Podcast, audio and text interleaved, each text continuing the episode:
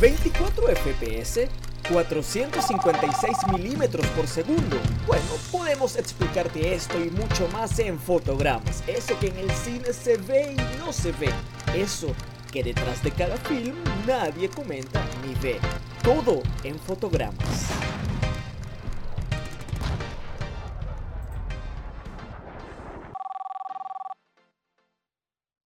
La banda sonora de un film o serie televisiva es tan importante como las actuaciones o coreografías de lo que estamos viendo, puesto que un buen músico o banda puede transportarnos hacia parajes de ensueños, mágicos o terroríficos simplemente con la ejecución de los acordes correctos. Es por ello que hoy en Fotogramas hablaremos de esos temas musicales que nos han hecho aceptar o rechazar la historia que nos cuentan y de la misma forma conectarnos con sus protagonistas, haciéndonos amarlos u odiarlos. Música que con solo oírla dispara la remembranza de un producto audiovisual y es capaz de perdurar y trascender en el tiempo.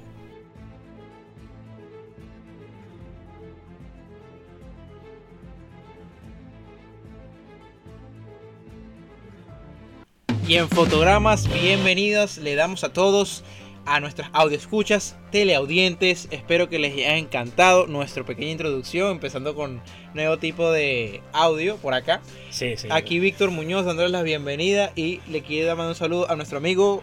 Ya te iba a interrumpir, Víctor, no sé por qué, pero bueno. Aquí estamos más en otra emisión de jueves en fotogramas.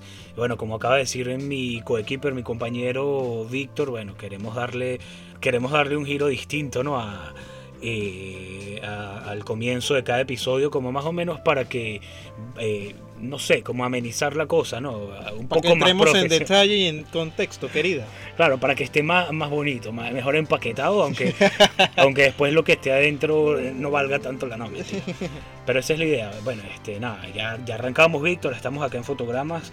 Eh, bueno, espero que ustedes hayan tenido un buen fin de semana, una buena semana, y es jueves casi se acaba la semana. Si estás escuchando el domingo, bueno, lamentablemente mañana te toca repetir la rutina, es volver al ciclo frustrante sin películas. Pero nada, no queremos ponernos filosóficos, pero si no te gusta mucho lo que estás haciendo, trata de cambiarlo, buscar algo que te agrade más, ¿no? Pero ese no es el tema. Víctor, ¿de qué vamos a hablar hoy? ¿Cómo estás? el día de hoy, como hablamos en nuestro intro, la música esa, esa cosa que te inspira, que te hace ver la película, que tú estás viéndola y te saca una lágrima porque ves a esa mujer llorando y esperando por ese amor de su vida.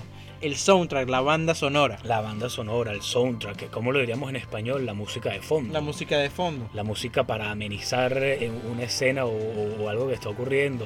O, para representar la misma película. Como por ejemplo la música, la, todos conocemos la canción de Batman. Para na na na si me lo dices así no, no lo va a reconocer, pero por ahí va.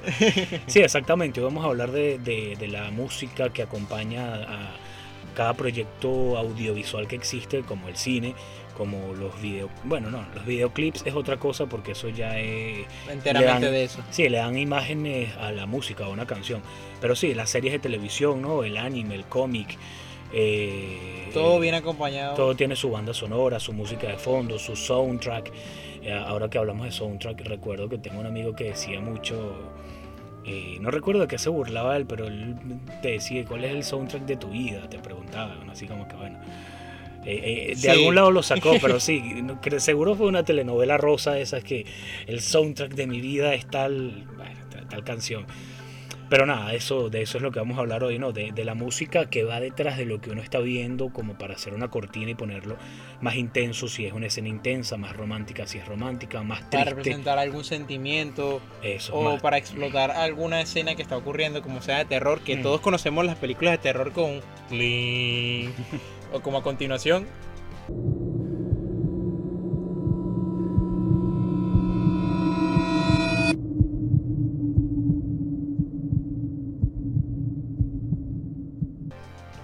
Sea, súper tenebroso que te coloca en contexto. Incluso te asusta más que la propia película. Así mismo, como la de Hitchcock, ¿no? La de. Ah, psicosis. sí, la música es súper importante. Este, incluso todas aquellas personas que trabajen en video o en edición de video están conscientes que un video sin audio o sin una buena música de fondo no sirve.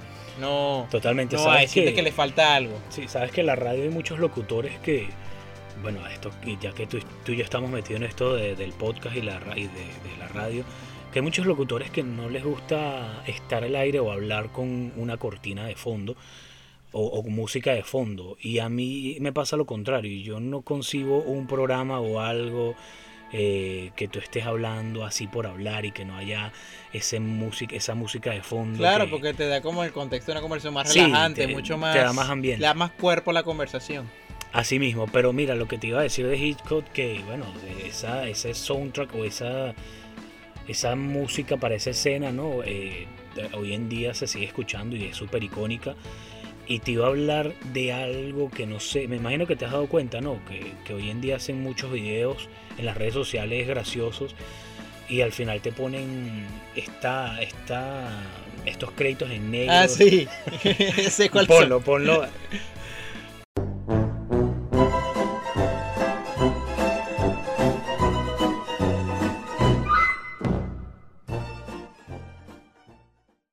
Qué risa, chaval. De verdad que, que se hizo tan, tan icónico. Y fíjate el poder que tiene una canción, un tema, una banda sonora para, bueno, para, no sé, para, para hablarte sin quererte hablar, sino para susurrarte con, con notas y con melodías que, Sí. que es fabuloso. Pero antes de que sigamos, Víctor, vamos a decir, vamos a, a, a Justo te iba a decir eso. Vamos, Vamos- a entrar en, en detalle, que- en materia. ¿Qué es esto? ¿De qué Exacto, estamos hablando? Vamos, vamos a ver qué, realmente qué es una banda sonora, ¿no? Vamos a ponernos un poco técnico para después empezar a hablar bastante paja como, como lo que como nos gusta. coloquialmente hablando. Sí, para después hablar por hablar porque nos gusta esto y empezamos a hablar como unos locos aquí. Pero una banda sonora, ¿qué es? Bueno, básicamente eh, se denomina banda sonora a la música cinematográfica compuesta especialmente para el cine. Las bandas sonoras sonorizan las imágenes y con ello se consigue transmitir al espectador eh, un paisaje sonoro que da credibilidad a una escena, aunque también existe en la que es todo lo contrario cuando bueno, es una comedia, ¿no? burlesque y esto. Pero una banda sonora es básicamente eso, ¿no? Un, un grupo de músicos ejecutando un tema, una música, una canción para eh, acentuar ¿no? lo que estamos viendo. No sé, Víctor, si quieres decir para ti que es una banda sonora con tus propias No, palabras, bueno, yo también lo voy Eh, a hacer. voy a dar un dato personal, un Mm. dato personal. Yo, eh, yo he amado siempre el cine, siempre he estado presente, siempre he visto películas. Claro. Todos somos amantes del cine de alguna manera, sea poquito o bastante. Pero yo empecé Exacto. a interesarme mucho más por el cine gracias a la banda sonora. ¿A la banda sonora o a las bandas A sonoras? las bandas, a las bandas sonoras, porque yo Mm. siempre escuchaba canciones de alguna película, el intro de alguna, de alguna serie. Siempre decía, wow, ¿cómo hacen eso? Porque como saben, Ujú. no sé si lo sabían, a mí me encanta mucho la música. Soy, soy ahí eh, principiante músico. Sí. Pero siempre me ha encantado y la sensación que te da, te dan ganas hasta de ver la película. por, Por- una banda sonora, ¿eso por- te pasa? A ¿Te mí me pasa, yo, yo siento que a algunas personas les deben pasar que hay canciones que tú la escuchas y te, te transporta directamente a la película. Sí, totalmente. Por ejemplo, he dado el caso famosísimo de Harry Potter, con el, con el, este, que la compuso yo, este, Josh Williams cuando hizo el tema de Hedwig. Y bueno, casi que ganó un Oscar, lo, lo derrotó fue, ¿cómo se llama? Lo derrotó fue la comunidad del anillo, pues, el Señor de los. Anillos. Ah, ok, ok. Pero es una es una canción súper icónica. O sea, cualquier fanático de, de la saga de esos libros escucha esa canción, esa banda, y automáticamente te transportas al mundo mágico de Harry Potter. Mira, sabes que yo vi todas esas películas, no, no son las que más me gustan, no las amo, pero de repente me pones la canción o la banda sonora, Víctor, y creo que voy a defraudarte, no voy a saber. No lo voy a reconocer. No puede ser. Sí, porque a mí me pasa lo contrario que a ti. Yo, o sea, yo nunca le he prestado mucha atención a una banda sonora a menos que, eh, no sé, esté en, un, en una introducción como la de Juego de Tronos, que cada vez que No, tú vas a ver la serie, Ese es el intro de la, de la, de la serie. Exacto, entonces ya tú vas por el cuarto, sexto, séptimo capítulo y ya se te pega porque se te tiene que pegar. Y ahí es donde yo las busco y las descargo y las pongo en mi, en mi playlist. O eh, el anime que a mí me encanta, entonces bueno, los intros son musicalizados todos, los endings. Y de repente si te gusta, tú buscas el artista y eso. Pero no sé, nunca me, me ha despertado una gran pasión lo de las bandas sonoras. Las respeto, son magníficas, pero no me pasa eso que a ti, pues. No, es cuestión de cada quien. Son Sí, como un dato, un dato personal. Sí, es súper No, curioso y de verdad bueno, la, que- la- la banda sonora se divide muchísimo en diferentes aspectos, tienen diferentes estructuras. Está el tema de entrada eh, o inicio y cabecera, que suele ser el tema o canción de que comienza la película o serie. Que es el, el intro de la serie. pues. El tema principal, que es el que se repite de cada personaje o identifica de Ah, alguna sí, manera. Es verdad. Luego el tema de salida y cierre, que es como el ending, Sí. que es como los créditos, por así decirlo. Luego tenemos leitmotiv o recurso empleado para simbolizar una emoción, objeto o protagonista. Ujú. Yo siempre relaciono esto con algún video de un de los youtubers, por ejemplo, de los Rockstar, que aquí hablando de un tema al ajeno, pero es lo mismo, que siempre cuando hablan de terror sale un pianito y que ¡cling! Entonces lo mismo, pues cuando hay un momento de terror sale su pianito, ¡ling! Sí. Música de fondo o accidental. Conjuntos de temas que se adaptan a la, a la acción. Por ejemplo, el cine de terror. O sea, tenemos el terror, como vimos en, en el intro de este video. La función en la banda sonora es remarcar las acciones, transmitir la información, aumentar la sensación de realidad y ayudar a transmitir emociones. Claro, exacto. Y, y Es un- una gran y ayuda. a mí me pues, encanta, sí. o sea, yo creo que la banda sonora que más me dio contraste porque es completamente diferente a lo que vemos hoy en día y van a dejar, van a, van a darse cuenta que soy muy fanático de eso. Pero es la película de animación Los Increíbles de Pixar, Ah, claro, tú hablaste que la, ban- la banda sonora es algo que me sacó de contexto porque es un jazz y un blues muy rápido, Sí. que a continuación lo voy a colocar.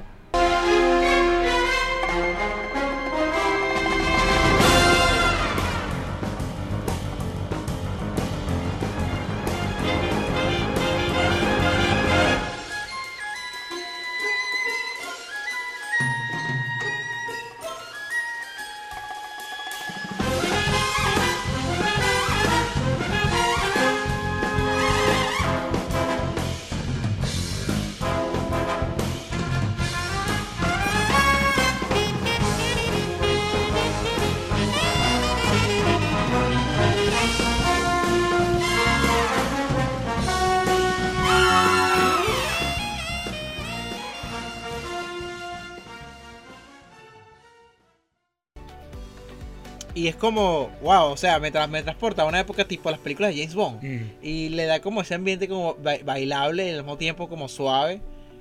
Mira, y le da un toque muy, muy original a la Claro, tú llegaste a ver Digimon. La, Sí, claro. Que Sabes que en estos días un amigo me casualmente me recomendó, me dijo, haz un programa sobre grandes bandas de anime y tal, y me pasó la música de Digimon, que él la ama y la adora, y me dice que es una de las más fabulosas que hay en esto de, de lo que tiene que ver Sí. bandas sonoras con anime.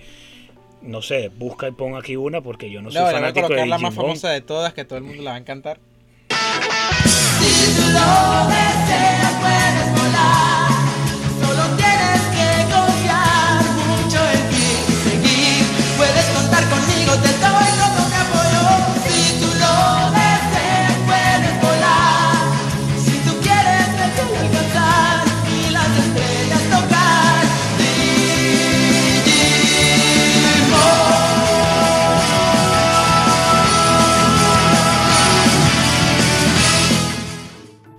Pero bueno, sí, él, él- él le encanta la banda sonora de Digimon, y, y bueno, son No, y hay gustos, ¿no? icónicas de todo. Está la de Claro, Dragon claro. Ball, está la de Naruto. Está... Y también películas está El Exorcista, la canción es Exorcista Mm. Matrix con el sonido de fondo cuando Neo está usando el po- los poderes a Sí. continuación.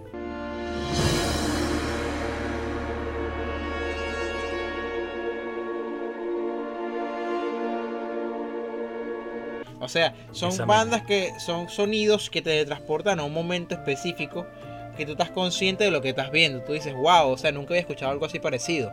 Como me pasa a mí con la película de, de Interestelar, Mm. Inception. Eh, no sé qué hizo Hans Zimmer, di- es, es un compositor que yo creo que esos son pocos directores de composición que te transportan a una situación específica y crean ellos mismos un mundo dentro del mundo de la película.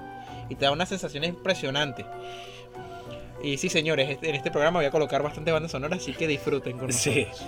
Eh, s- bueno, este, yo me lo estoy pasando muy bien porque esto de la música quizás no, no lo tengo tan, o sea, no soy tan obsesivo como Víctor con la música, pero, pero me encanta, pues igual me encanta y me la disfruto mucho, soy melómano igual, pero bueno, no sé, este, sabes que quería rescatar algo que dijiste antes de seguir con lo otro que quiero decir para que no se me olvide sobre el leitmotiv. Creo que es cuando, por ejemplo, en un proyecto audiovisual, no, no tanto en películas, yo no lo he notado mucho en películas, quizás sí, pero no lo he notado, pero en una serie de televisión, en una telenovela, pasa esto mucho que cada eh, ciertos actores, ¿no? Tienen su tema. Entonces cuando ellos de repente van... Entran a la. Sí, ellos tienen, tienen su tema. eh, eh, mira, en Venezuela se hacía mucho algo que a mí me llamaba la atención en las telenovelas, que era que una pareja de protagonistas o coprotagonistas, en cierto momento que ellos estaban juntos, ponían un tema específico, X.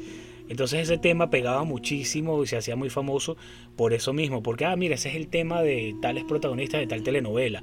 O se agarraban un tema de una banda o de un grupo musical y lo ponían al principio, ¿sabes? Como el tema de la telenovela tal.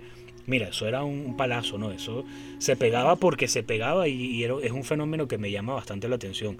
Como, bueno, como esto de la música puede ir muy bien de la mano con un proyecto audiovisual como es el cine, eh, bueno, lo que ya hemos estado hablando, las series y, y- esto de las telenovelas. Y, fíjate lo importante que es, ¿no? Y, para la, la... ¿Cómo es el, el- el negocio, el show business? Esto de... Sí, claro, porque automáticamente, automáticamente con eso atrapan a un cierto sector del público. Incluso, no- o no todo al público, como Claro. lo hace hoy en día Marvel, que es imposible no escuchar las canciones de los Vengadores, que todo el mundo la debe conocer y no me engañen, teleaudientes, no me engañen, que yo sé que se la conocen. Disney ya les, ya les compró el alma. Antes de continuar, vamos a hacer una breve pausa aquí en C100 Radio. Lo dato curioso de todo esto que cada a- antes, Mm. o sea, tenemos ahora este música para todo, hasta Claro. para el que encontramos un objeto y sale el piano de fondo y que de, Sí, de sí. misterio y que- o sea, pero ahora, antes lo curioso es que cuando hacían esto, las películas mudas y no había sonido para entretener a las personas, obviamente colocaban a una persona en vivo tocando junto con la película piano o algún otro instrumento. Pero eso era cuando ya estaban en el cine, ¿no? En la sala de cine. Mm, Y lo, lo gracioso es que yo cuando leí esto yo, yo me reí. claro. Cuando- a veces las películas, antes que hubiera eso, las películas tenían, se dividían por actos, acto 1, Claro. acto 2, acto 3. Si no mal recuerdan. Bueno, en cada descanso o en cada acto de cierre salía la banda como si fuera un, un, un partido de, de- de Super Bowl a tocar ahí. tin, tin, tin, tin, tin, y luego Mira. vol- volvía la película otra vez. Eso no, ese dato no me lo sabía y me resulta muy curioso, ¿no? Porque no me imagino uno estando en una sala de cine con una música o una banda en vivo. Y, y- y lo, que, lo que puedo rescatar de esto es que hay obras de teatro que es así, que, que tienen su banda en vivo para, bueno, no solo para las situaciones o las escenas, sino para cuando hay un cambio de escena o hay un, ¿cómo es que se llama esto? Un entreacto, ¿no? Cuando, Sí. cuando tú Hace haces como un descanso. Sí, no, me, no recuerdo el nombre. Pero mira, súper curioso esto que estás contando. Y también recuerdo algo, no sé Víctor si tú lo sabes, que antes, anteriormente, hace, bueno, mucho tiempo atrás, la tecnología no estaba tan avanzada y hoy en día de repente tú tienes un software que quieres lluvia y tienes eh, sonido de lluvia, quieres risa, tienes risa, quieres, no sé, un perro caminando y escucharás lo- los pasos de las patas del perro. Anteriormente no, anteriormente se las tenían que ingeniar y es muy gracioso porque tú puedes llegar a ver películas animadas que, eh, o sea, ellos hacían sus propios sonidos Sí. ahí, agarraban lo que tuviesen No, y súper icónico. O sea, Sí. que los sonidos, todo que vio Tony Jerry. o sea, es muy gracioso. Voy a colocar un, un fragmento de un sonido de, de Tom corriendo, peleando ahí con Jerry. O sea, son sonidos Sí, que automáticamente tú lo escuchas y que, eh, esto es de caricatura. Ellos lo hacían en, en ahí, en, el, en su estudio, entonces agarraban, no sé, cualquier No, cosa. y así es con todo. Hay películas que aún no lo sé si lo siguen haciendo, Mm. pero graban la película, su audio con, haciendo en, en escena y también graban aparte el sonido de las cosas. No sé si han notado, queridos teleaudientes, cuando, por ejemplo, un personaje está caminando al otro lado de la ciudad y se escuchan los pasos, o cuando de repente está untando mantequilla en el pan Sí, y se eso, escucha eh, mira, hasta, la- hasta el pan, se escucha Qué bueno, todo. qué bueno que estás trayendo esa colación porque es algo que yo me he dado cuenta y me da demasiada rabia. ¿Sabes cuál es lo que más me da rabia me da, Víctor? Que cada vez que en el cine más que todo es donde se ve, que cada vez que, que un actor va a blandir una espada, ¿por qué tiene que sonar la espada? Si eso es mentira. Es cierto. O sea, ellos, y, y las pistolas, Sí, ellos la sacan las sacan y pistolas, suena que crac, crac. o se la tocan y suena y clac, y yo, pero es que eso no suena, una espada no suena así. es para darle el, el No, más chamo, emoción eso, a la eso- acción. eh, eso me, me- me choca muchísimo. Y como eso con todo, o sea, con todo. eh, No, y no Él sé si no notado, moneda. hablando de aquí de sonidos y música, es cuando tumban a alguien por un risco o le meten un disparo y Mm. cae y suena la- la- el grito de fondo más icónico que lo van a escuchar justo ahora. ese grito me parece tan gracioso porque lo he escuchado exactamente el mismo en diferentes películas. Sí, bueno, y aquí estamos hablando, pasamos de bandas sonoras a, A, a efectos especiales, pero Yo creo que puede ser un programa eh, ambiguo, ¿no? De, de las dos, de los dos temas, ¿por qué no? Acaba de surgir. Este, pero es así, estos sonidos, estos efectos especiales que, que tú dices, o que decimos, por ejemplo, de las monedas, lanzan una moneda al aire y va sonando. ¿Por qué tiene que ir una moneda cuando está subiendo y bajando sonar? Suena es cuando cae. exacto, Pero bueno, eh, son cosas que, que es como tú dices, Víctor, le da es como, más cuerpo a, la- a lo que estás viendo, le da como Sí. emoción y que, wow, mira, como toda la moneda, oh, mira, sacó la espada. Entonces te, te entra como en contexto. No, de verdad que. Pero bueno, Víctor, no sé, este. Hablando de bandas sonoras, yo, yo pienso que una banda sonora no es solo una banda sonora, ¿no? Que, que son un montón de músicos eh, ejecutando una pieza musical. Porque no sé si estás de acuerdo, de repente un, un solista con su tema también eso podría fungir como sí, banda que la sonora, mayoría ¿no? de veces, ah, bueno, actualmente es un solo compositor. Y ahora como todo el mundo es digital, es mucho más fácil para los músicos hacer eso a través de una consola y sus propios instrumentos y grabando Claro. lo que ellos quieren y tomándose su tiempo. Obviamente hay algunos que usan una orquesta completa Claro, y ese tipo de cosas. Lo impresionante de eso es que un solo hombre graba un tema para una película, lo graba en diferentes partes. Por ejemplo, el caso de Guillermo del Toro comenta cuando hizo la, la forma del agua y comunicó a su, a su director de, de banda sonora, le dijo, ¿vas a verme toda la película? No, perdón, me estoy confundiendo. El director dijo, voy a ver toda tu película. Y él le dijo, a Guillermo Toro le dijo, quiero que pareciera que estuviera debajo del agua Ok.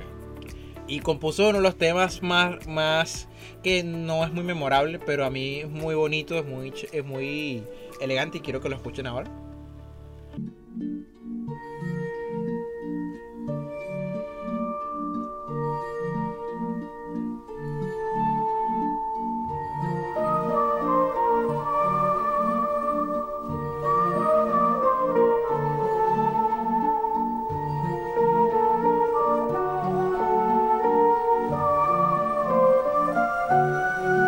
Es, eh, es impresionante porque algunos utilizan eso, algunos prefieren ir en la marcha, o sea, están grabando la película y se están imaginando cómo va a ir, este, ir cada sonido y cada canción, Claro. pero es mucho más cómodo para el, para el mismo compositor este, imaginarse cómo sonaría la película con su canción mientras la ve.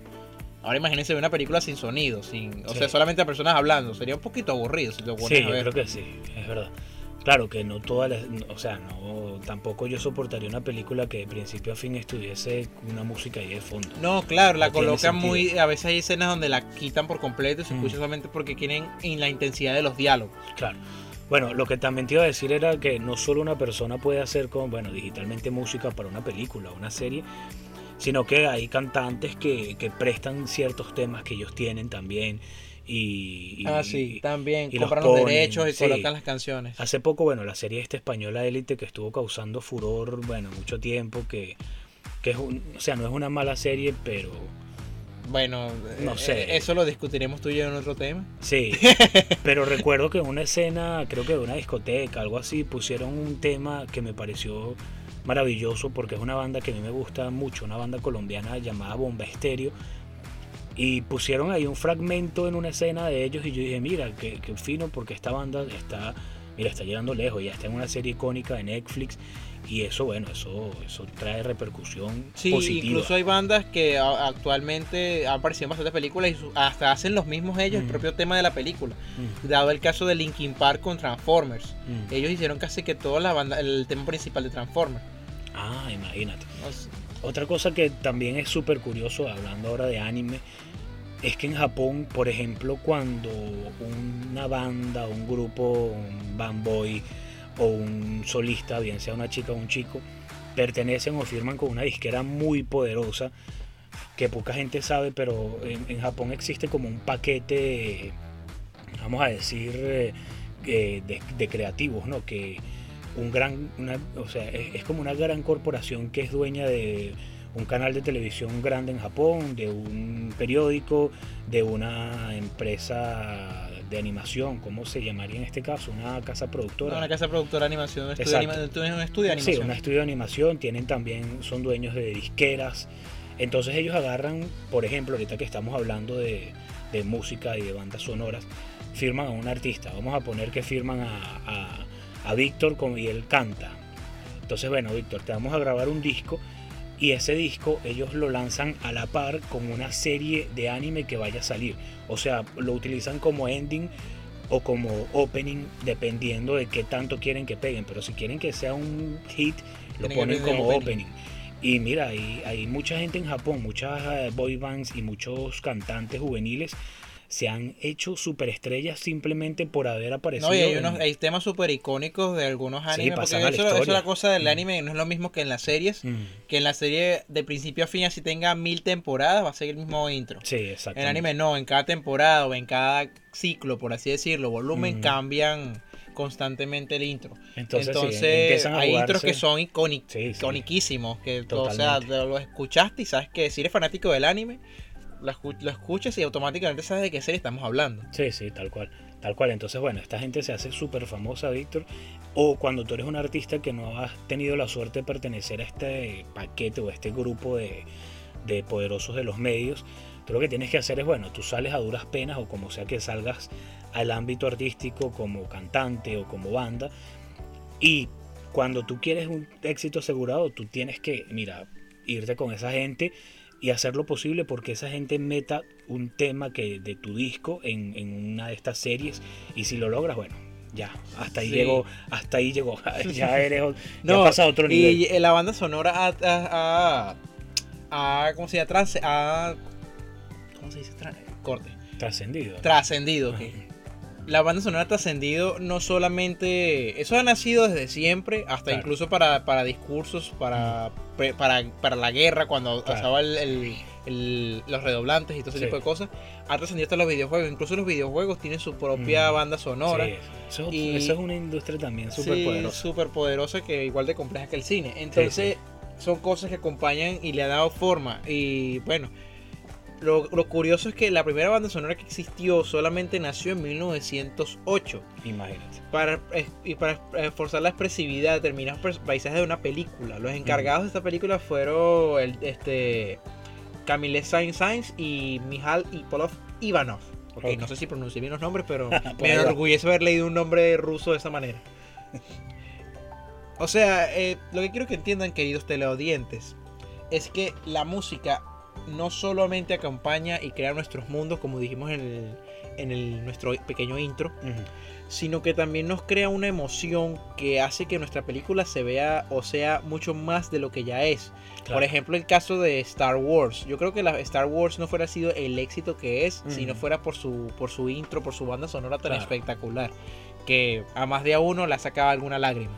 Sí, y estoy recordando ahora que hablas de Star Wars con su música icónica, igual que Tiburón, igual que la de este señor del látigo, ¿cómo es que se llama la película? Ah, Indiana Jones, Indiana claro que sí. Que hoy en día, bueno, eso se utiliza. Tú quieres algo épico, tú tienes que meterle porque sí el tema de Indiana Jones para que la gente sepa, oh, esto es épico. No, y para que, para que entiendan qué tan importante es, el- Mm. la banda sonora tiene su propia categoría en los Oscars. Oye, claro, eh, ya va, eh, eh, antes que hablemos de los Oscars con esto de los Oscars, ¿cuál, es- cuál es que a qué película pertenece esta de Pam, Pam, Pam, Pam? No sé si, si la Ese cantas. es- esa es de Survivor de. de- de ese, Survi- ese, ese se No llama recuerdo. Eye the Tiger de Survivor. Pero, pero eh, ¿dónde fue que salió este- ese tema en específico? En Rocky. Esa misma, yo sí decía dónde es que era. Bueno, esa canción, donde tú pongas ese tema, tú sabes que eso ya es algo, bueno, épico, Exacto. algo que hay. La voy a colocar porque algunos no la escuchan. Mm. sino si no la conocen viviendo bajo una piedra, pero.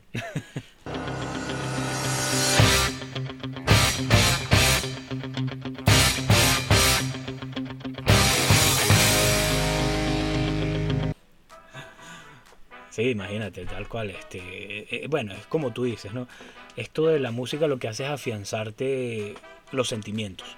Y si tú quieres una escena triste que ya se ve triste, tú le metes unos violines y la gente se desgarra y bueno. No, y hay canciones que incluso las mismas canciones tristes se vuelven un éxito. Por ejemplo, Claro. el caso de, no sé si la conoces, de Mad World de Gary Jules. Esa hicieron una película, no recuerdo el nombre de la película, pero la canción, la canción, imagínate, recuerdo la canción, pero no la película. Este, la película, la canción es un tema me- melancólico y habla sobre el, casi que el de, de la vida triste. Incluso Ok. eh, eh, voy a colocar el, el coro y se lo voy a traducir luego. Ok.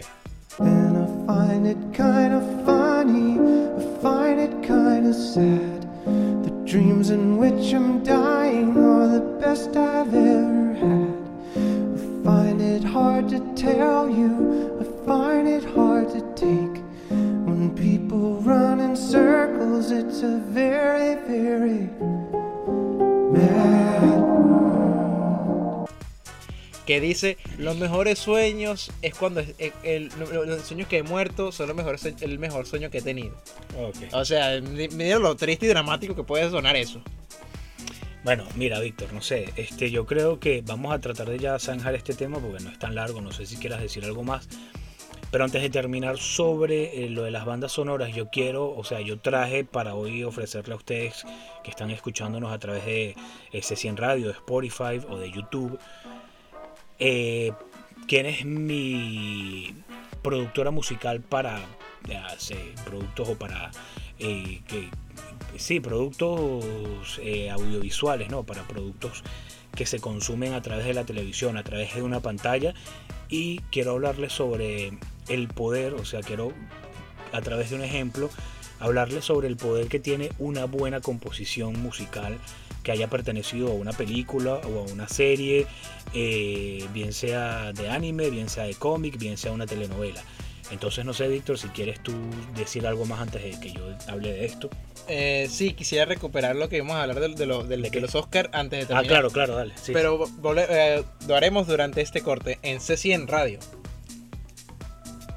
Que lo curioso de los Oscars tuvieron su, en su primera, en su propia categoría. O sea, los que han ganado, yo sé, yo sé que algunos lo va a recordar y si Mm. no recuerdan, bueno, los voy a odiar bastante, queridos teleaudientes. A ver. Pero tenemos aquí, tenemos la, la- la- la- puedo hablarlo por orden. Tenemos el Guasón, Pantera Negra, La Forma del Agua, que lo mencioné, La La Land, Ciudad de los Sueños, que es eh, City of Stars. Ok, si no han escuchado esta canción que se la va a colocar justo ahora, señores, pierden una pieza hermosa. I felt it from the first embrace I shared with you. that now our dreams may finally come true. City of stars, just one thing everybody wants. Los ocho más odiados de Tarantino, por cierto. Claro. El Gran Hotel Budapest, Gravedad, una aventura extraordinaria. Que da, da- dato curioso esa película. Esa película a mí me impactó muchísimo en su momento. ¿Cuál? Una aventura extraordinaria o Life of Pi. No sé si la llegaste a ver. Claro. Estoy viendo tu lista y creo que todas las he visto. Y todas son, imagínense. una- Babel, Babel es sa- extraordinario. ¿Sabes que, ¿Tú ¿sabes que la película? eh, sí, creo que sí. Creo que la. Eh, wow, y la produce uno de los músicos, mis músicos favoritos, Gustavo Santaola. O sea, wow. Este. Para que tengan una idea, una gran. Uno sabe que la película va a ganar un Oscar cuando la, la- la música de fondo es buenísima. Sí, es verdad. pues tenemos puro una aventura de alturas. Todo el mundo Mm. recuerda esa hermosura de, de composición. El Rey León, La Sirenita, el Titanic, La Vida es Bella, El Violín Rojo. O sea, hay o sea, quiero que entiendan esos señores que la música inconscientemente se ha metido en nuestras vidas Mm. de manera que le ha dado un impulso y que bueno, Sí, hay chamo, que tomarlo creo- muchísimo en cuenta. Yo creo que una persona que no le guste mucho la música o que no escuche mucho música, verga, tiene algo eh, putrefacto por dentro, algo, algo le pasa. Yo no puedo, es que, mira, yo, yo me imagino que a ti te pasa lo mismo, Víctor. Sí, Yo no, me eh, estoy hay una frase bañando que y dice tengo música. Es Exactamente. Sí. Hay una frase que dice, la vida sin música es un error. Sí, sí, bueno, maravillosa. Mira qué bella, eso que acabas de decir, preciosísimo, es así. Pero esto que estabas nombrando, todas esas películas, Víctor, creo que las he visto todas menos una será. Pero fíjate que, qué poder no tiene, tiene una, una buena banda sonora, una buena canción que vaya de la mano, que vaya integrada a un buen film. ¿no? Pero es que, ¿sabes que Me parece súper extraño y complejo que una buena película tenga una buena banda sonora. No sé por qué, estoy tratando de procesarlo. Y no sé si es que la película es tan buena que hace la banda sonora buena o el tema, o Va viceversa. acompañado, va acompañado. Pero ¿cómo Porque- logran eso? O sea, ¿cómo, ¿será que un, un director dice yo soy buen director y se busca a un buen compositor? No, O incluso sé. hay compositores que, que, o sea, les nace. Por ejemplo, Mm. eh, yo me quedé impactado por ejemplo, con Danny Elfman, que él compuso el tema de Batman, él ha hecho otros temas. Claro. Casi que todos los temas que él hace son muy distintos, pero tienen el mismo, el mismo estilo, que es como animado. Hace, le hace como un redoble. Le voy a colocar aquí el tema de Batman y el, y el tema también conocido de Alicia, el País de las Maravillas.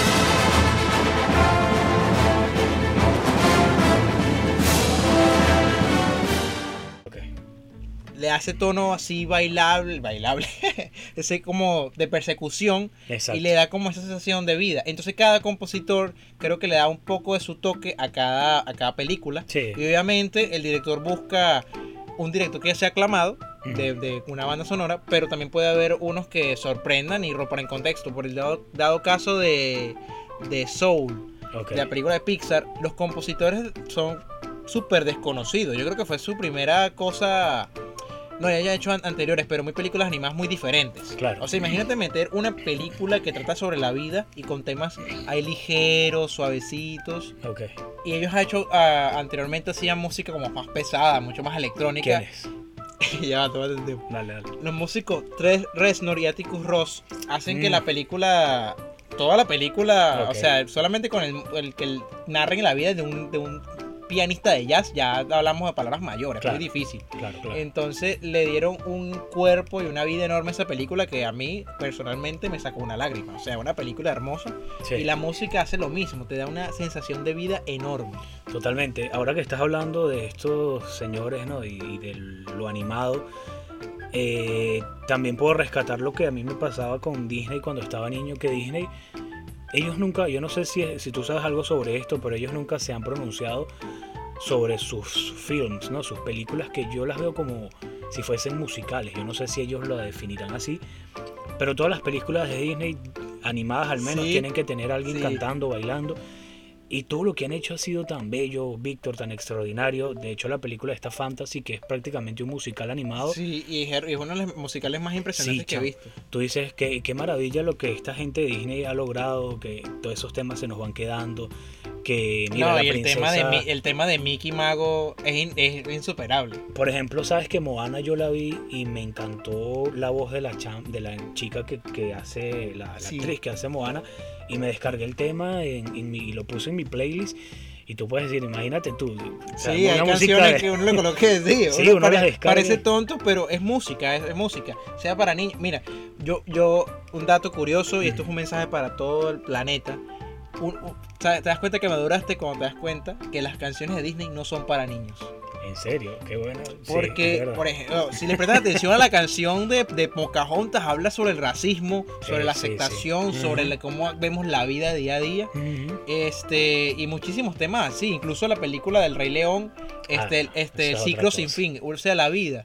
Mueres, te, te pudres en, en, en, en- en el pasto, alguien más vive por ti, alguien más crece y así sigue Sí. sucesivamente. Sabes que O sea, Disney, impresionante. Disney siempre ha sido criticado por eso, porque no, es que ellos no hacen cosas para niños, que, que son muy es el fuertes problema. y Y tal. quiero, quiero rescatar lo que el programa quiero- pasado, sí. es que lamentablemente el ser humano se ha vuelto un poco insensible en algunos aspectos y sensible Así en los es, aspectos. Fue como al revés.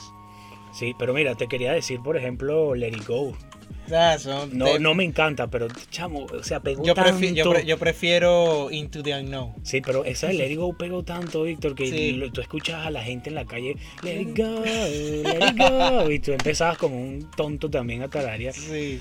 Y tú dices, mira, qué, qué, qué magia, ¿no? Qué poder tan fantástico. Pero sí, o sea, e- es, algo mágico lo que estamos hablando porque, bueno, grandes eh, producciones se mezclan con grandes bandas sonoras No, o y, grandes y, músicos. y bandia- y como hablamos anteriormente, bandas grandes también hacen la música. bandas grandes. Eso te iba Por a decir. ejemplo, Queen, Led Zeppelin, Ujú. Pink Floyd, son Ajá. bandas que también le dan su cuerpo a algunas películas. Y, o sí, sea, sí, es es verdad. Es verdad lo que tú dices. Sabes que, bueno, con el anime, reitero, por ejemplo, Saint Seiya, todo, eh, sus opening y sus ending los hacían bandas mm, de pop rock eh, mm, eh, este, japonesas. y se hacían, ya eran famosas y se hacían más famosas solo por... Claro. Pero eran bandas de, de gente que, bueno, rockeros y de, ellos se adaptaban a lo que quería el... el- No, incluso a esas mismas bandas también se hacían su adaptación aquí en, Ah. aquí en Occidente. ah, también, sí. sí. Le daban su en español o incluso en inglés. O sea, también bastante variedad. Y eso, señores, es la banda sonora, es lo que envuelve y espero que, bueno, hayan entendido un poco de por qué no amamos tanto esta industria y qué impresionante que hay un mundo dentro de otro mundo y Sí, un mundo y otro Totalmente. Totalmente. Y es un, bueno, como ya hemos dicho aquí, lo que es el cine es un negocio tan, tan lucrativo, pero yo creo que vale la pena porque mira todo lo que conlleva, ¿no? Hacer una buena película, bueno, lo que te entregan, hay, No, hay quiero, obras recomendar aquí las bandas sonoras de, bueno, clásicos para recordar, Jurassic Park, Ah, E.T., ah, Tiburón, sí, sí. eh, Indiana Jones, como dijimos, Star Trek, si son fanáticos de ciencia ficción, Mm. Matrix, Rápidos y Furiosos también tiene sus buenos soundtracks, eh, muchos más, porque si Sí, me que aquí todo, puedo durar todo, todo el día. Incluso la Marvel se ha encargado muchísimo de que sus canciones sean memorables, como Sí. la música de Spider-Man, o también las películas de terror como El Conjuro, Mm. El Exorcista. Insidios, todas tienen su toque único que también la banda sonora acompaña también esa gran película. Maravilloso. Mira, antes de entonces pasar a otra sección, Víctor, ¿cuál es tu productor o tu músico favorito, tu Bueno, compositor? coloqué algunas de él, pero Ajá. serían Danny Elfman y Hans Zimmer. Claro que eh, no podría decir que son mis únicos favoritos porque hay personas que hacen algo impresionante como el músico que compuso Juego de Tronos y Westworld, que es Ramsey, Eso. no recuerdo el apellido y no lo voy a buscar. Y son buenos temas. Son temas muy ejemplares que da una sensación única, única. No tengo palabras para escribirlo, da una sensación única. Así es, bueno, antes de, ya escuchamos cuáles son los preferidos de Víctor y antes de pasar a otra, a otra sección, yo quiero hablar sobre dos cosas puntuales. Yo no voy a hablar sobre un productor de cine o un compositor de cine, sino sobre una compositora que ha trabajado para producciones animadas japonesas, o sea, para anime, y es nada más y nada menos que Yoko Kano. Me imagino que mucha gente que sea fanática del anime sabrá quién es ella, ¿no? Por todo lo que ha hecho. Pero lo cierto es que ella es, bueno, es una compositora, es una, una, una dura en, esto de hacer o realizar música y se hizo muy famosa por grandes temas eh, de anime, pues por ejemplo, bueno, en videojuegos también ha hecho cosas para videojuegos y cine, pero yo, o sea, el, el cine sí, pero videojuegos no tengo mucha cultura. Pero el cine japonés, que tampoco es que sea un experto en, en cine japonés. Pero una de las cosas que ella ha hecho que le ha dado fama o le ha dado resaltación ha sido eh, música para Ghost in the Shell, la serie animada. Que bueno, eh, entre otras, no, ella ha hecho muchas muchas producciones. Pero la que a mí verdaderamente me mató o por la que me atrapó y supe o me interesé en buscar quién era es la, la serie de Cowboy Bebop. Que bueno, el intro es una cosa espectacular, pero ya el final, el, el, el ending, ¿no? Es otra. Es, que ya lo escuchamos acá en, en fotogramas. Sí, es- personalmente es una me cosa- gustó mucho. es una cosa maravillosa que también me la descargué, evidentemente, y la tengo ahí en mi playlist. Pero lo curioso es que ella, ella, bueno, es música, los músicos como que se especializan en ciertos ritmos, ¿no? No es que de repente un músico, por ser músico, te va a ser capaz de realizarte temas de todos los géneros. No creo que sea así, no. Puede ser, pero no, le gusta mantenerse. Hay zonas Sí, de son- confort. exacto, como que tienen más eh, Es una destreza, especialidad, una especialidad. exacto. Pero bueno, lo cierto es que ella le pidieron eh, que hiciera el- el- la música para Cowboy Bebop. Ella comenzó a hacerla. Ella quería hacer algo diferente a lo que había estado haciendo siempre. Y dijo, bueno, déjame ver qué, qué- cuál es el material, qué es lo que tienes. Le dieron, o sea, ella vio algo de la serie. Y dijo, bueno, yo quiero hacer, como se llama Cowboy Bebop. Bebop es un, para el que no sepa, es un, eh, un género musical que ya no se utiliza mucho, pero fue como el precursor del jazz, si no me equivoco, espero no estar equivocándome. Lo Eso hecho no, es que no ella- lo sabía. No lo Sí, sabía. lo cierto es que ella dijo, mira, ¿sabes qué? Quiero hacer algo distinto para esto. Y ella agarró de Japón, Víctor, y se vino acá a Estados Unidos y estuvo unos no sé cuántos meses en New Orleans, ahí con los tipos más duros, los jazzistas más duros. Ella decía, mira, o sea, los músicos que yo más admiro y que a mí me parecen que son los más bestiales del mundo son los jazzistas y negros. Esa gente tiene algo que yo tengo años haciendo música y yo no puedo ni nadie puede igualar. Sí, es que todo está en el feeling, del Sí, sentimiento en de la el- canción. Eso lo llaman groove, ¿no? Es como decir Sí. el, el guaguancó de los músicos. Sí, Entonces ella estuvo con unos jazzistas negros ahí en New Orleans un montón de tiempo y nació este tema que Víctor nos va amablemente a compartir porque él tiene la destreza de compartir esto.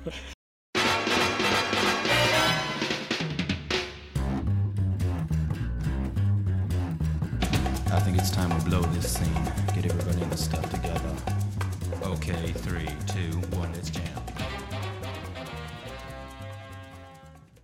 Ese es el, el- el intro de esta serie maravillosa y fue todo un reto porque, bueno, eh, o sea, la cosa comienza medio suave y, y tiene unos altibajos que, bueno, pocos músicos lo logran.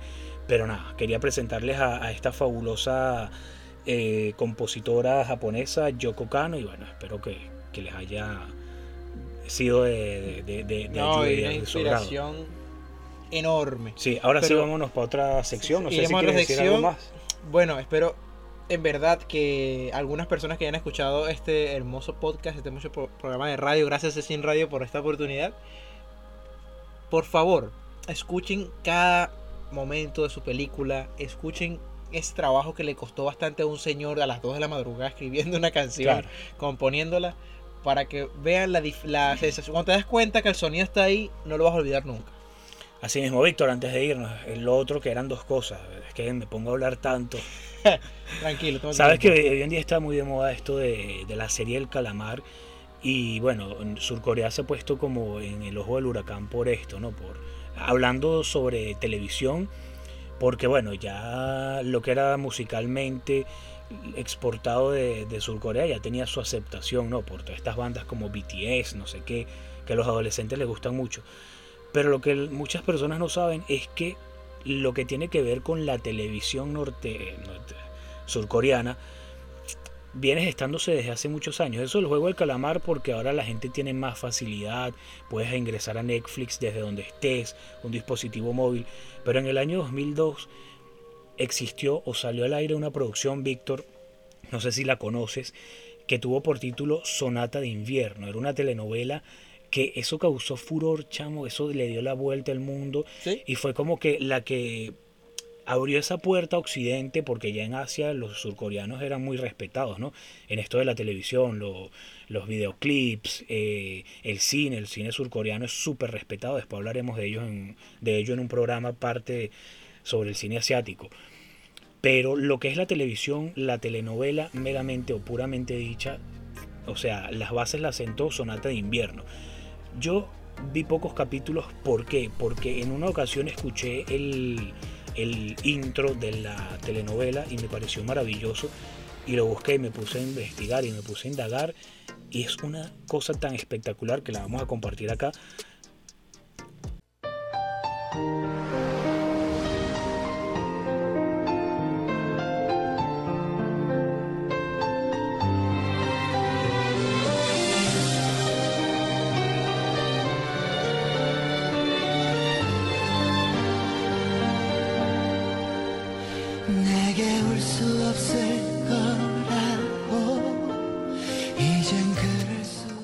Entonces sí, mira, o sea, solo por eso yo me di a la tarea, después de haber escuchado eh, la introducción de la telenovela Sonata de Invierno, me di a la tarea de ver algunos capítulos, pero bueno, es que era muy melosa y, y- y yo estaba en otra para ti. onda.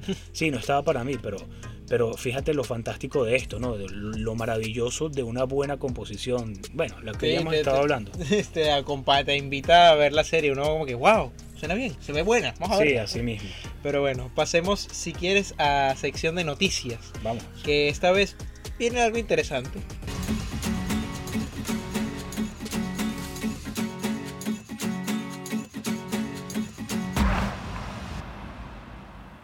Seguimos en C100 Radio, estás escuchando fotogramas con Víctor y Juan Pablo. A ver, ¿qué sección es la que vamos a comenzar, Víctor? Que se me fue. Eh, vamos a empezar con noticias. Ah, noticias. Ok. Mira, hablando de noticias, no sé, bueno, ¿tú quieres empezar o quieres que yo diga Por algo? favor, ilústranos. No, que este. Bueno, este tengo las redes sociales en, en nuestra región norteamericana, no, norteamericana, no, sudamericana. Eh, estuvieron un poco encontradas, ¿no? Hoy, hoy, ah, hoy día que estamos grabando este episodio, porque no, no lo entiendo, por eso quiero que Víctor me lo aclare. Pero Víctor me dice que Spider-Man, la última No Way Ho- to Home, o No, güey, no, eh, No no, way. cami- no hay camino a casa en español. Ok, este, se va a estrenar dentro de poco. No sé qué pasó en Venezuela, que hubo un preestreno hoy y la gente se volvió loca en uno No, de- no, hubo la preventa de los boletos. de Ah, la preventa. Ok, eso es lo que estoy viendo porque me llegó un video que la gente enloquecida en un centro comercial como si fuesen a regalarles no sé qué, algo de, de- de vida o muerte, algo que de cual dependiera su supervivencia, no sé. Pero yo así, pero si todavía no se ha estrenado esa película, ¿qué es lo que pasa allá en Venezuela? Lo que pasa es loca. que lamentablemente ese, el, el hype que ha creado Disney y Marvel ha sido demasiado, un furor demasiado grande. O sea, todo el mundo quiere ir a ver esa película. Que O sea, por que eso sucedió- me han quitado las ganas de ver esa película. Porque siento que voy a estar en el cine así, apretado. Entonces lo que pasa es que este, estaban vendiendo los boletos en preventa. Sí. ¿Cuándo la estrenan? El 17 de diciembre de este mes. Ah, mira, pero la Este gente, ¿qué pasa con la gente? Va a ser solo en cines, que no... Solo en te- cines. Obviamente a Mm. los meses van a colocar en Disney Plus, pero solamente en cine el estreno. Ah, Y va a obligar a la gente a volver a los cines. Y yo estoy casi por ciento seguro que esa película va a ser la más taquillera de la historia. ¿Tú crees? Sí, porque la gente anda con mucho hype de que supuestamente aparecer el actor Tobey Maguire y Andrew Garfield Ah, en sus respectivos papeles de Spider-Man. Entonces la gente está diciendo, yo quiero ver mi Spider-Man de 2002, 2004, quiero verlo. Ya veo unos cuantos corazones rotos por Sí, ahí. yo estoy 100% se- Decepcionados. yo estoy 100% seguro de que quizás pase porque sería muy tonto y un negocio súper dañado, súper desaprovechado, que no lo hagan. Ok. Pero es más probable que, que no pase a que pase, porque lamentablemente los actores no quieren quedarse encasillados en un personaje o no quieren, o Marvel no llega a la suma de dinero que, que piden, porque ellos tampoco Claro. son tontos, pedirán grandes cantidades de dinero para participar en esa Sí, película. totalmente. Totalmente. Entonces, ¿qué tienes tú por allí de noticias, Pero es impresionante. Bueno, dato curioso de, de- sobre eso. La gente este, compra las entradas y las anda revendiendo. Ah, con razón. Incluso, incluso en cosa. eBay se han encontrado entradas a 25 mil dólares. Vein- Sí, No yo no tengo palabras. No puede ser, ya se escapa, ya eso ya escapa de la realidad del cine, pero señora, sí, lamentablemente es la gente hoy en día. Bueno, Qué el que- horrible. el que es tonto es tonto y el que lo pague, bueno. No, horrible. Y para ver a un hombre en una malla roja. a ver, sigue. Bueno, tú. eh, noticia. Kate Blanchett y Kevin Klein protagonizarán la adaptación de Observada, lo próximo de Alfonso Cuarón. Encabezarán el reparto de Disclaimer, adaptación de forma de serie de televisión, la novela de René Knight, que en España conocemos como Observada. Ujú. O aquí en. en- al- eh, no aquí no la hispana, pero sí lo- los hispanohablantes, a parlantes. Ujú. Alfonso Cuarón será el guionista, director y productor ejecutivo de esta miniserie que estará respaldada por Apple Plus TV. Ok. siendo el primer proyecto cineasta mexicano en concretarse con la compañía con la que en 2019 firmó un acuerdo con la versión a través de Esperado, filmó en su productora. Ok, perfecto. Mira, yo tengo por acá otra también noticia que es que Alerta Roja, no sé si la viste, Sí. se convierte en la película más vista en la historia de Netflix. A mí mm, no me gusta. No es- yo la estoy viendo, no la he terminado de ver, eso quiere decir que no me atrapó. Pero la quiero terminar, la quiero terminar porque... Tiene Gal un buen giro, tiene un buen giro, pero No, me, no, adoro- me, no, me, no me atrapó. A mí Gal Gadot me encanta, entonces bueno. Hay que darle una oportunidad. Sí, entonces mira, Netflix tiene motivos para celebrar este diciembre debido a que la película Alerta Roja, protagonizada por ustedes ya saben quién, eh, se convirtió en la más vista en la historia de la plataforma de streaming y de acuerdo, con, de acuerdo con la información revelada por Netflix, la cinta generó 328 mil millones de horas de visualización, no sé, superando. Mira, el récord anterior lo tenía Beer Box de Sandra Bullock en el 2018, con Wow. 282 millones de horas de Sí, esa otra película visualización. que es como es como tenía su, su cosa en, co- en contra, pues, un Sí. sentimiento encontrado. Es buena, al mismo Sí. tiempo es mala, entonces Sí, yo así, yo la vi, yo dije, uy, esto está... está difícil. ¿Me gusta o no me gusta? Sí, es como cuando uno se come algo que, que, por ejemplo, que tenga picante pero está sabroso. Yo soy así, no me gusta el picante. Y uno así como que, bueno, termino de comerme esto, valdrá la pena. Así estaba yo con la película, pero bueno.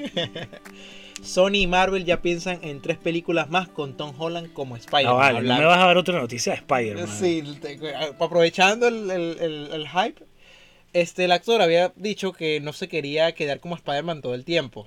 Y sale Marvel y Sony diciendo, papi, como que tú no te vas de aquí todavía. Sí, como que no, aprovecha. Pero aprovecha, porque Sí, aprove- que aproveche, porque cuando lamentablemente a la gente salga otro gigante, Mm. otro tipo de películas, y Marvel quiere el olvido, también tú, así que ponte las pilas. así mismo, bueno, tú estás pegado con Spider-Man, yo sin querer estoy pegado con el juego del calamar, pero esto tenemos que escucharlo y la gente se tiene que enterar de esto, Víctor. Sí. El juego del calamar ha producido las reacciones más furibundas, pero nada como lo ocurrido en Corea del Norte, donde, Ajá, el archienemigo número uno del mundo. Sí. Mentira. donde van a ejecutar a un hombre por distribuirla. ¿Qué? Escucha esto. Las autoridades norcoreanas habrían sorprendido a siete estudiantes de secundaria viendo el juego del calamar. Se inició la investigación y la serie y una serie de interrogatorios a los menores de edad que ha desembocado en la captura del contrabandista. Imagínate tú, del contrabandista, que será ejecutado por un pelotón de fusilamiento. Por su parte, el estudiante que compró la copia ha sido sentenciado a cadena perpetua mientras que los otros seis espectadores clandestinos fueron condenados a cinco años de trabajo forzados y los maestros y gestores del colegio han sido despedidos y se enfrentan, escucha esto Víctor, al destierro en regiones remotas del país. Esta gente está todavía en el siglo XII. Chamo, yo no Qué puedo creer que horrible, esto- pero yo pensé que yo pensé que estabas jugando. qué No, no, no, es en serio. Yo, yo no puedo creer que esto todavía exista en pleno siglo XXI con tanta... destierro, ¿qué es eso? No, no, chamo, esto es, es- esto es ofensivo, de, de De- indignante. Denigrante, horrible. Mm, Bueno, ya se me quitaron las ganas de seguir hablando. Maligno, la película dirigida por James Wan, que es una película de terror que sigo recomendando muchísimo porque es una película que es rara. Maligno. ¿cuál Maligno. O. Maligna. Ah, claro, sí, sí, yo es la una película que eh, en verdad a mí me atrapó muchísimo porque es muy divertida. O sea, una película de terror divertida. y no, buscaré. no- no en el aspecto de Víctor, que. Víctor, disculpa, voy a buscar algo sobre eso que me acabo de recordar. Ahora sí. Sí, claro. Sigue, sigue, disculpa. Que es una película que me divirtió muchísimo porque. Ah, pero eso no lo tienes que editar. Ah, Eso es parte de la conversación que te estoy interrumpiendo. Avisa, sigue. coño, madre. Ahora que editar esa belga. Ya, pues. Me di- eh, muy divertida porque. No porque sea de mala manera porque me haga reír, sino Mm. divertida porque tiene demasiados aspectos que le- muy originales y te hace. Oye, te hace. Te hace seguir viendo la película, te atrapa, te hace preguntarte muchísimas cosas. Y podría tener una secuela, lo cual me parece raro porque tuvo un final muy cerrado. Y Sí, bueno, los que ya vieron la película entenderán por qué. Pero una secuela, no, Pero no es necesario. no No, por sé, favor, para- no es si- necesario. Si sacan una secuela, espero que sea un tema completamente diferente, con otra actriz, otro, otro enemigo, que no tenga nada que ver con, con lo principal, ¿Cómo es que porque se cerró muy bien. El director James Wan. James Wan. Por favor, vamos a hacer una campaña por Twitter, por donde sea, a James Wan que no haga una secuela de esa bendita película, por favor. ¿Quién me apoya? estuvo bien la película, pero no hagas secuela, no dañes tu material de origen bello. ¿Tú te acuerdas que yo hablé, tú me la recomendaste, yo la vi? A ver qué tiempo tenemos, Víctor. Disculpa, a ver si hacemos una pausa o... No, no. Bueno, ya vamos a terminar el programa. Eh, tú me la recomendaste, yo la vi, después hablamos aquí en el programa sobre mis apreciaciones y yo te dije, mira, me recordó mucho, eh, sobre todo cuando esta muchacha, la protagonista que la amo, a eh, Emily, no, ay, ¿cómo se llama ella? Annabelle Williams. creo que sí. Cuando ella, hay una escena que ella grita y me recordó mucho a, a una escena de la película Psycho de, Hitch- de Hitchcock, del genio Hitchcock. Este, y te dije, mira, es que eso, eh, no sé si es que eh, fue así adrede la película, la realización, porque me parecía como que muy antiguo eh, el formato, la forma en que la trabajó este señor. Bueno, resulta que sí, resulta que no estaba tan equivocado porque esa película Malignant, otra que se llama The Last Night in Soho, ¿es que es? Sí. Sí, que no la he visto, la quiero ver. Y Venef- Venecia Friania, esa no sé ni, no tengo ni idea. Yo tampoco. Son eh, tres películas actuales que están recién salidas del horno, que lo que están es haciendo como un homenaje a un género italiano que te Sí. lo dije en ese momento, que te dije, eso tiene que ver con algo italiano. No sé por qué me vino a la cabeza en ese momento, el lo conseguí. El género se llama neo, neogiallo, me imagino que es así, que es un género, eh, el género capital del terror italiano que bueno, Yo no lo sabía, Víctor, me imagino que, que no sé si tú lo sabías, que aparte del terror italiano, Italia tuvo como una época dorada del cine que Sí. exportaba mucho cine, Bastante. pero era más de terror y el western. Y tú dices, western, western, Western. We- Eso, eh, películas del oeste, de vaqueros. de vaqueros. Y lo exportaban muchísimo y, a- y al mundo les encantaba. Y tú, los italianos haciendo películas de vaqueros. ¿no? Yo no lo... Yo tampoco No, lo vi no, mucho, lo- pero o sea, sí, en su no momento lo asimilo. el cine italiano cambió la industria bastante. Está el, el neo... Tiene su nombre, creo que lo olvidé, pero creo que el neo, neorealización o neorealismo italiano, Ok. que empezó a llegar, pero eso es un tema muy largo, lo voy a... Bueno, después lo abordamos. Otro, otro tema, Ok. porque es un tema muy, muy rico y en verdad es muy interesante, que los italianos han hecho películas hermosísimas. Sí, pero no, no así de... De no terror. cine comercial. Cine autor tienen los mejores. Eso sí, podemos hablar un día del cine italiano, que tienen las mejores, una de las mejores, pues. Pero cine de autor. Pero de terror y de Sí, sí, vaqueros. yo también me saqué en contexto cuando me enteré de eso. Pero nada, Víctor, no sé si tienes algo más por ahí, quieras recomendar algo y... Sí, vamos a, a recomendados.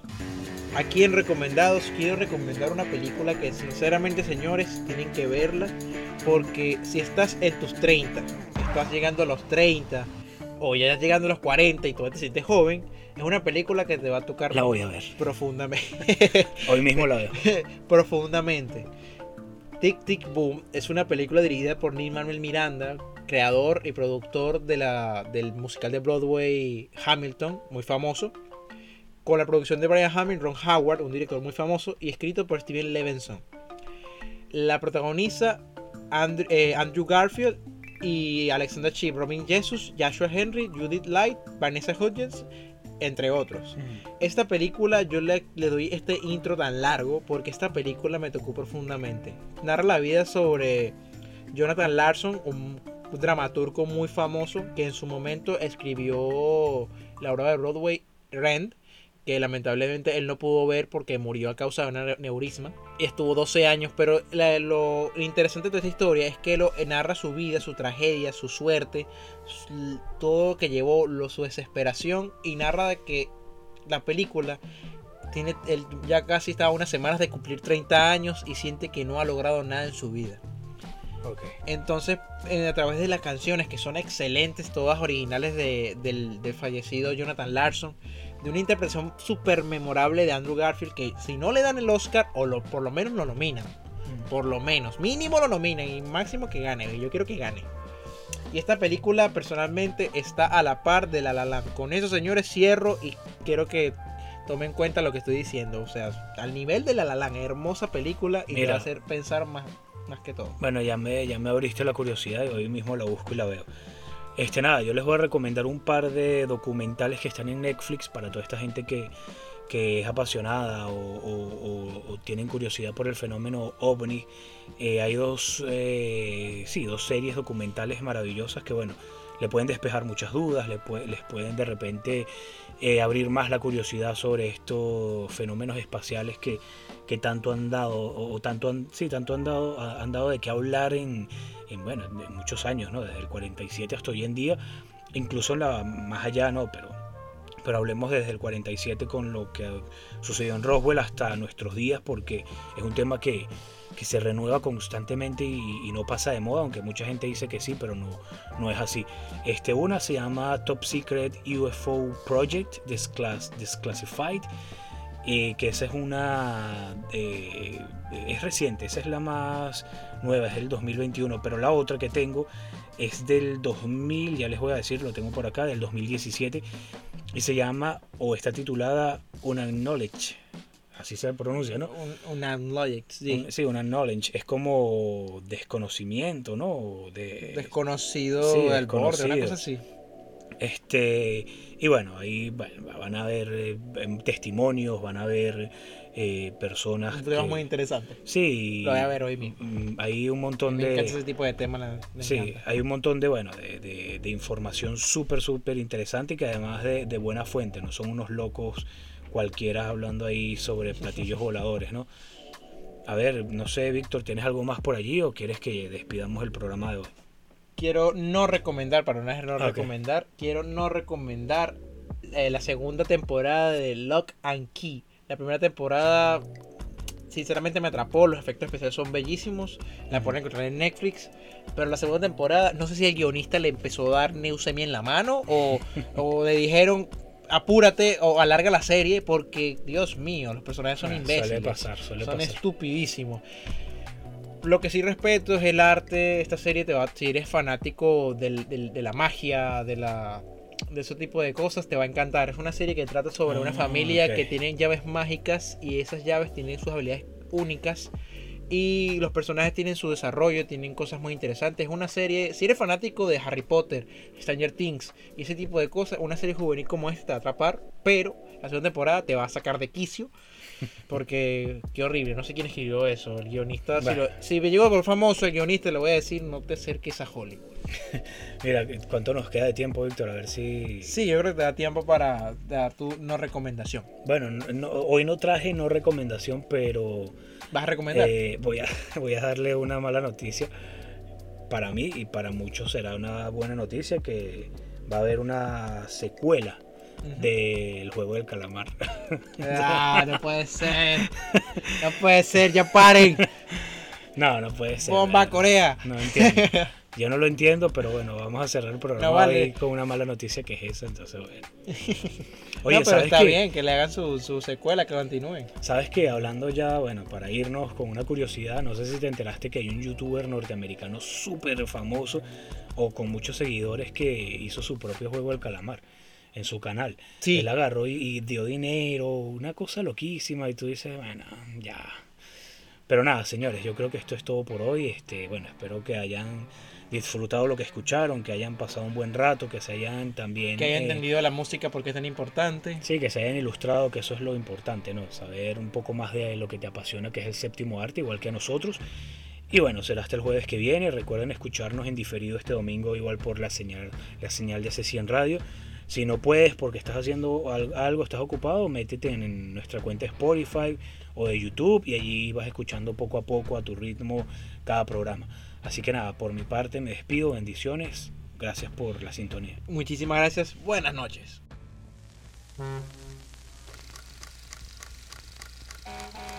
Todo tiene su iceberg y aquí en Fotogramas trituramos cada pedazo de ese inmenso e incómodo pedazo de hielo cinematográfico, su punta y su gran parte oculta, como si fuese un buen granizado. Por cierto, ¿de qué sabor le vas a pedir hoy? Un podcast de cinéfilos para cinéfilos. Fotogramas.